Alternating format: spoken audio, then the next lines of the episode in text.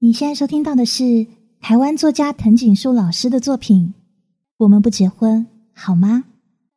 播讲人 N.J. 黑羽。在看什么啊？珍珠男又递了杯饮料给我，笑着对我说：“没，没什么。”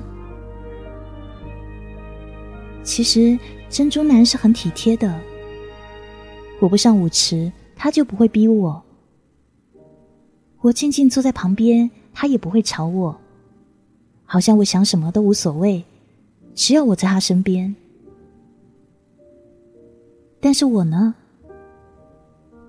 我不上舞池，除了我不会跳舞以外，就是因为我真正想要的舞伴不在我身边。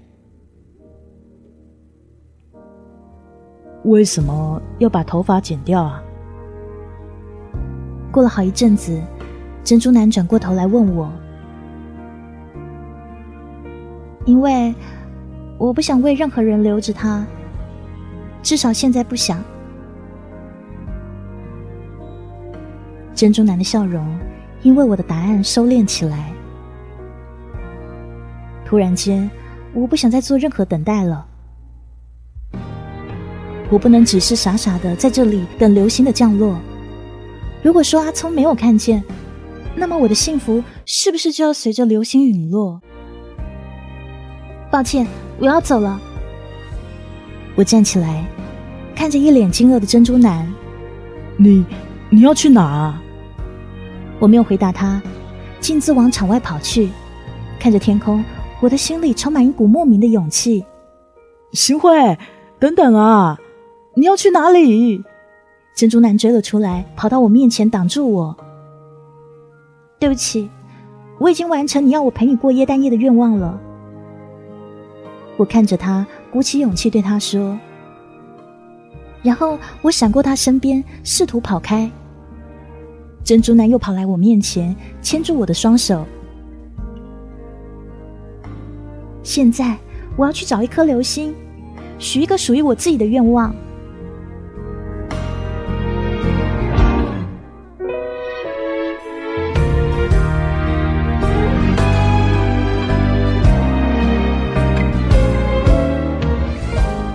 手表上的时间显示着九点四十一分，我撩着长裙在校园里奔跑。剪短头发的我突然觉得好冷，好冷哦！我跑向那熟悉的电话亭，拨出阿聪的电话。铃响三声以后，电话那头传来的讯息让我揪着心，百思不解。挂上电话以后，我漫无目的的在学校里晃悠着。看着迎面而来、擦身而过的每个人，居然有一种嫉妒他们的感觉。当我看到他们每个人身边都有另一个人陪伴的时候，那种感觉好孤单、好失落，就像是沉落在茫茫人海中，明明就可以呼吸，却像是窒息一般的惊恐，就好像全世界都看不到你，但是你却看得到他们一样。你专注于他们的表情。但是他们全然不知道你的存在。不知怎么的，我又走到海科院的堤防边。今天在这赏夜色、看海景的人比以往多得多。看到堤防上倚肩靠额的情侣们，我才发现，其实孤单的不只是我，而是我的感情。感情就像是秤盘一样。你跟对方各执一端，你手上的秤盘跟他手上的秤盘有着一样的大小、一样的颜色、一样的样式，相对的也只能放在同一个秤子上。秤盘的上方就放着你跟他的心。如果经过秤子称过重以后，还可以让它平衡，那么你就找到一个对的秤子，也找到对的人。相反的，如果你的秤盘始终不及对方的重，或他的秤盘你永远要抬头才看得到，那么或许这个秤子不是你的，也或许他把秤盘放错了地方。珍珠男有个很大很大的秤盘，他却不小心放到我这小秤子上，当然不会有平衡的一天。阿聪有个跟我大小、颜色、样式都差不多的秤盘，也曾经平衡过。但平衡过，并不表示它的秤盘只适合我这个秤子。我呢？我想，我有个什么样的秤盘，我自己最清楚。那么，我跟阿聪，我们放对了秤子吗？如果是对的，那他的秤盘呢？我依然是那个用秤盘盛着自己心的人，只是阿聪他的秤盘放到哪去了？我不知道，因为从十一月六号那一天开始，我听到了是一阵秤盘摔碎的声音。穿着长裙爬上提防是一件非常辛苦的事，对一个女孩来说，担心的不只是爬不上去，还要担心群里的风景。会不会因为今天晚上又大又冷的海风，使我身后那些男孩们体会到当初福尔摩沙的赞叹？我走，一直走，在提防上小心的闪过每一个坐在上面的人，选了一个离人群最远的角落坐下来，静静的想，如何才可以找到一颗流星。我是不是比较笨啊？要不然我为什么都不懂他的意思呢？当我从电话亭里走出来的时候，我不懂，因为电话那一端传来的不是那熟悉让人心碎的打路机的声音，是一句让人百思不解的话：“小慧，我不在家。”现在时间一分一秒的慢慢往前进，眼前是一片晶亮的海。今晚的夜空没有云的陪伴，月亮显得特别撩人。它似乎不是故意把身上的光洒在海面上的，却又不小心让人陷入这片景致的迷人中。海风吹着夜的升级，迎面而来的是海的咸味。这是。深深思念一个人的味道。我想着阿聪，很想很想啊。本世纪最后一个耶诞夜，伴随我的是一片深邃的海，一阵咸咸海风，还有满满的思念，以及从来都没有过的冲动。我在冲动什么？此刻的我。多希望立刻搭上前往台中的统联客运，在时针指向十二点之前，让我见阿聪一面，即便没有任何言语，只要见到他一面，我就心甘情愿了。因为至少我希望陪着我过耶诞节的他，在最后几分钟里圆了我现在的愿望。但是今天晚上根本没有星星，我许的愿望也不会有人听得见。或许，真的就要这样子安静的结束。或许，这样总比一阵狂风大浪之后才收拾残局好得多吧。所以我慢慢的说服自己，在我看着指针离十二点只剩下不到三十分钟的距离之后，我渐渐的收拾起一颗想见他的心。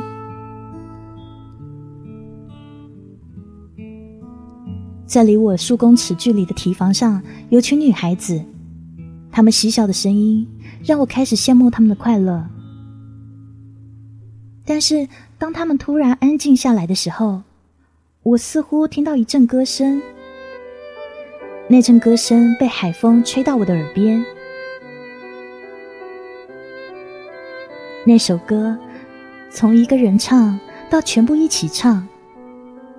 就好像是引起了所有情绪的共鸣，也牵动我的心绪。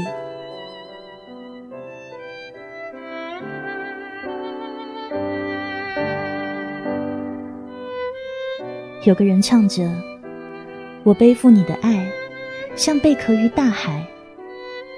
为你多挨点苦，泪也流干也应该。我背负你的爱，一辈子欠你甜蜜的债。因为你的付出，永远比我更慷慨。我的眼泪又不小心滴在手上，也滴在心里。如果我真忘不了他，如果我真无法给自己一个放弃的理由，那为什么我还要坐在这傻傻的等待那颗会带他来见我的流星呢？星慧，我身后熟悉的声音叫着我：“哦，淑清啊，你干嘛一个人在这边啊？”这个问题应该是我要先问的。好好一个耶诞夜，淑清这样一个大美人。干嘛没有跟男人出去约会，跑到这些充满孤单的地方找我？不然我能去哪呀？你快下来，我带你去看个东西。什么东西啊？快下来就是了。我莫名其妙的下了提防，莫名其妙的被淑清拉着跑，一直跑，一直跑，连我现在都莫名其妙的觉得。我怎么会有这么一个莫名其妙的朋友？我跟他莫名其妙的跑回宿舍，淑清有一气没一气的指着房门说：“你看，看那是什么？”我那时也喘不过气，只能慢慢的抬起头，看着房门上一个原本不存在于那里的东西。淑清。是是不是啊？是不是？我没有回答他，只是猛点头，一直对淑清猛点头。那，你还有力气跑吗，我的大小姐啊？我又是一阵点头，虽然我也是喘得乱七八糟的。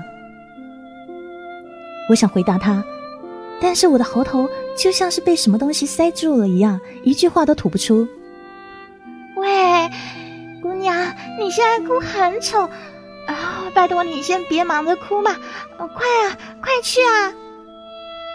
于是我又开始跑，拎着我的长裙，不管我眼里让人模糊到看不清视线的眼泪，也不管额头上的汗水，就一直跑，一直跑。是的，我看见了一颗流星，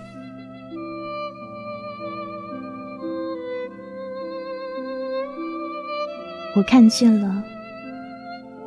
小慧，你有打电话到我家吗？如果有，那你一定知道我不在家。你知道我为什么不在家吗？因为我在你们学校等你，阿聪，八点十分。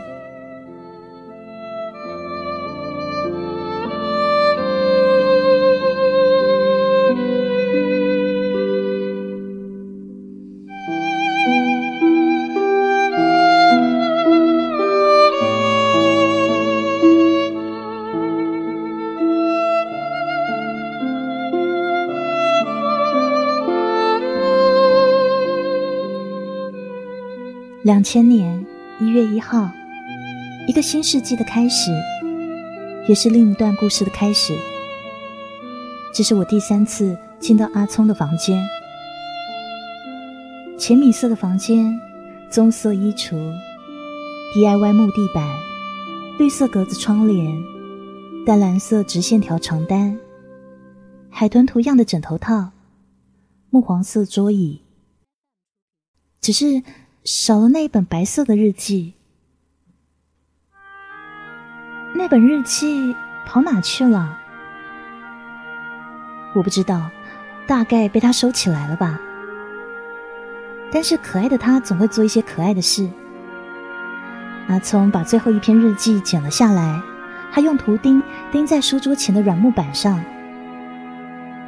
我问他为什么要把日记剪下来呢？他只是对我笑一笑，然后说：“那个是要作为你的呈堂证供啊，谁叫你要当小偷啊？我哪有当小偷啊？我只是拿回我的东西嘛。”哦，是吗？当初不知道是谁说不要的。不要？好啊，好啊，那就不要啊，还你喽，没关系哦，再找就有了。一阵洗脑中，我回想起那一天一个令人感伤的场景。那是我第二次进到阿聪房间，整个空气里都充满离别的气氛。那时的我在想，如果我那天没有再要求他让我到他房间去，今天或许我已经是珍珠嫂了。阿聪的最后一篇日记是在去年的十二月二十四号写的，虽然其实只是几天前的事，但我却觉得过了好久好久。那天晚上没有流星，除了山上的十八王公庙有人放烟火以外，天空中除了那弯明月以外，什么都没有了，就黑压压的一片。我记得我努力在校门口寻找。耶诞夜的时候，西子湾的游客有够多，实在很难想象。我只是拼了命的找，把每一个擦肩而过的人都看了一看。就是没有阿聪的样子。唯一让我找到他的，就是他的白色雅阁。喂，小偷！就在我走进雅阁的时候，阿聪的声音从我的右边传来的那一刹那，我还以为我听错了，或者应该说，我真不敢相信那是他的声音。我还怀疑这台雅阁是别人的，怀疑这一幕是假的。甚至觉得那一刻其实是我在做梦吧。当他走到我身边，递了烤鱿鱼给我的时候，我感觉到它的温度，我才慢慢的说服自己，这是真的，这真的是真的。阿聪就在我身边。小偷，你在干嘛？发呆啊？我这才转头看他，看他温柔的眼睛。还有那一张让我日思夜想的脸，那副让我迷恋的笑脸，还有那惹得我好想掉眼泪的口气，我才知道，当他真正在我身边的时候，我才能感觉到什么爱情。小偷，鱿鱼拿太久手会酸呢。你干嘛叫我小偷啊？为什么？嗯。你先把鱿鱼吃掉，我再告诉你好不好，小偷？我不要，我不吃。喂，这很贵哎，好歹咬几口嘛。你不是说我小偷吗？哪有人请小偷吃东西的？有啊，如果全天下的小偷都跟你一样漂亮的话，吃把费都没问题。看他的笑容。看他其实紧张的要命，却故意装作若无其事的样子，我的心里只有一种温馨的感觉。至少我已经感觉到，他的心已经在我的心里面。当我们之间的笑语渐渐沉淀，雨幕后的空气凝结，我看到他的眼睛里闪着水亮的光圈。相信我。任哪个人看到他此时此刻的表情，一定都会感觉自己的心也在哭泣，但是那溢出来的眼泪是幸福的。阿聪再也没有拿鱿鱼当做接近我的借口，在西子湾拥挤的人群中，我跟他就像是飘卷在人海里暂停不动的水波一样。我紧紧的抱住他，让眼泪印在他湿湿的外套上。我发誓，如果要我再放开他，除非我的呼吸停止在未来日子里的某一天。阿聪，你骗人！哪有？哪有骗人啊？今天晚上没有流星啊？有啊，而且一直在你手上啊，小偷！他说着，在我头上敲了一下，狠狠的瞪着我说。好啊，你再去找啊，看能不能找到跟我一样好的啊。好啊，啊，如果我找到了呢？有本事就去找啊，找到了我也不放你走啊，这叫己所不欲，勿施于人。接着又是一阵混乱。记得他说过，当他停止写这本日记的时候，也就是他要向我求婚的时候。但是啊，他没有什么诚意耶，因为他最后一篇日记写的不长，只有短短几行字，就垫在书桌前的软木板上。是的，耶诞夜那天晚上并没有流星，因为流星。一直在我的指缝间。一九九九十二月二十四，天气没空理天气了啦。如果我今天没有心血来潮，告诉自己把那个已经惹灰尘的日记收起来的话，我想我可能会去撞墙吧。当我顺手拿起那个墨绿色小盒子的时候，这这里面。他是故意的，一定是故意的，否则他那时为什么要求再一次来看我的房间？在上一次我几乎决定放弃他，把他的幸福交给那个该死的珍珠男的时候，我现在发现我真是笨笨笨笨笨笨笨笨到家了。难怪他早就已经把答案放在我家了，我笨到现在才发现，真是笨笨笨笨笨啊！唉，受不了的笨。现在想这些都没有用，我得要赶快有所行动啊！今天是耶诞夜，至少我可以用这理由去找他，比较不会那么奇怪吧？OK，我先把答录机的内容改掉，然后去洗澡、换衣服、拿钥匙、开车，一路冲下去高雄。要不然，这一切都来不及了。你知道新会做了什么事吗？如果说你是亲眼看到的话，你一定会叫自己去撞墙，因为我在那个墨绿色的小盒子里，没有看到我的那颗钻戒，只看到一张小小的纸片，上面写着 “Yes”，韩聪。一九九九年十二月二十四号三点零四分。